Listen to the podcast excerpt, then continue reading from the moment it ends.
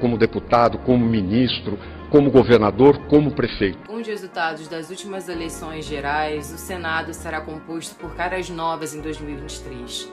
E com isso, a gente vai deixar de ver algumas personalidades que há anos estavam habituadas com a vida política lá em Brasília. Confira quem está de fora do Senado no próximo ano. O ex-presidente Fernando Collor de Mello, o primeiro presidente a sofrer impeachment em 1992, concorreu ao cargo de governador por Alagoas, mas não chegou nem ao segundo turno. Ele obteve apenas 14,7% dos votos e deixa o Senado em 2023. Palavras que eu quero que o senhor as engula e as digira como julgar conveniente. Álvaro Dias, do Podemos, do Paraná, tentou se reeleger, mas terminou em terceiro lugar, com 23,94% dos votos.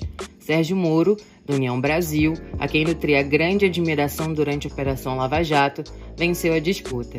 O ex-juiz, inclusive, fez ataques duros a Dias durante a campanha. Do outro lado, a candidatura do Álvaro Dias, que está há 50 anos como político profissional. Cátia Abreu, do PP de Tocantins, disputou a reeleição, mas obteve 18,50% dos votos e foi superada por Dorinha, do União Brasil. Candidata Bolsonaro, é, candidata Soraya.